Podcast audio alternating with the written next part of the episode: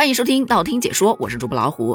近日我发现自己眼神好像不大好使了。你看啊，今天有一则新闻是哈尔滨又上新活了，冰马桶都整出来了。看到这个标题时是觉得合理，又带着一丝不可思议。在冰雪世界出现一个冰马桶，也不是说完全不能接受，只不过会带着一丝担忧。屁屁真的不凉吗？抱着这样的好奇心态，我就点进这个新闻看了一看，发现根本没找着兵马俑，反而有一个个的像雪熊啊、大鲨鱼呀、各种造型的小冰雕搁那待着，心里就开始嘀咕：这明显的这标题党啊，标题跟内容完全不搭嘛。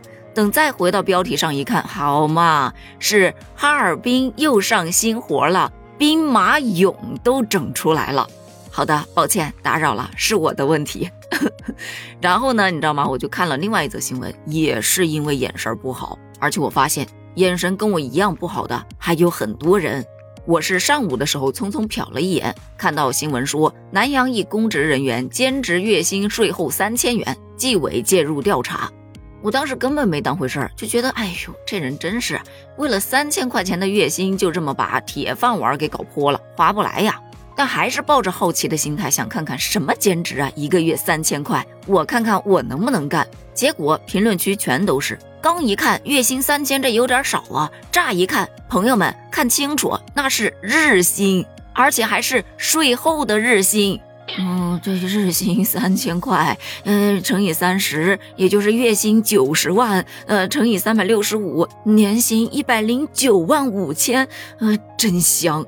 而这新闻呢也特别有意思，他就只说了南阳市生态环境局方城分局一公职人员张某在外兼职，日薪税后三千元，质疑存在利益输送，纪委已介入调查，按程序在走了，就没了。很多小伙伴就开始疯狂吐槽：天哪，这曝光的只有这一个吧？隐藏的还不知道有多少呢！哎呦，这公职人员这么赚钱，怪不得大家都考公呢。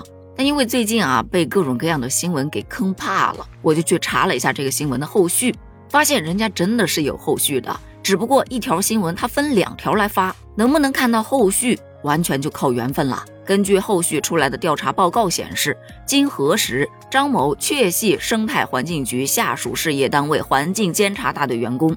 曾在停薪留职期间参与北京某互联网科技公司为期一周左右的专项技术工作，期间日薪三千元。该公司与方城县生态环境局并无业务往来，不存在利益输送问题。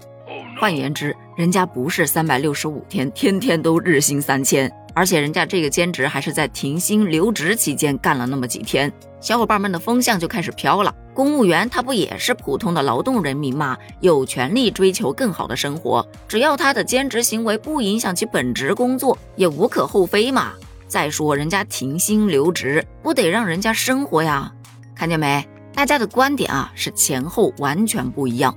你看啊，他先把这个事儿只发一半上来，把舆论给拉起来，再来澄清这个事情，形成一个反转之后，舆论就又起来了，高，实在是高啊！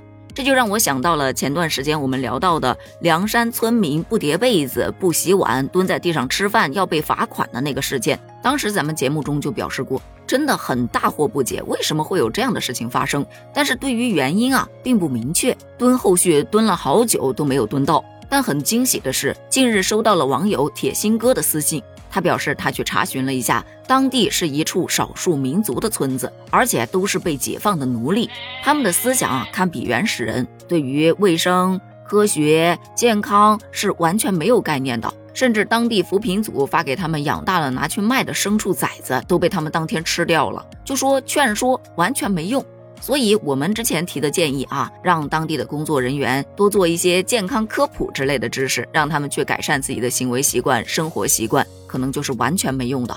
当地的村官也是实在没办法了，也是万般无奈之下，才采用了以罚款的手段来让他们知道什么是对的，什么是错的。但主要目的并不是为了罚他那几块钱，弄清楚了，大家不就明白了？哦，原来是这么回事儿。所以说呀。现在大家看新闻，有的是因为自己就跟我一样啊，眼神不太好使，可能一不小心看错了，会觉得这个世界太奇怪了，简直离谱了；也有的是因为报道过于片面，也会让人产生“哇塞，林子大了，果然什么样的鸟都有”的这种感叹。所以说，对于互联网上的新闻，咱们啊还是要保持一定的敏感度，要有自己的判断，尽量的不要被舆论裹挟着往前走。那再回归到咱们讲到的南阳公务员兼职日薪三千的这个事件本身，虽说调查结果是不存在利益输送问题，但当地也是有明文规定的，公职人员不能做其他兼职。那既然有这样的规定，自然还是要以遵守规章制度为主。对此，你又是怎么看的呢？欢迎在评论区留言哦。另外，如果咱们的节目也出现了一些因为眼花或者说报道不完整而引起的失误，欢迎大家私信给我哟，咱有失误就认，有错一定改，一起加油吧。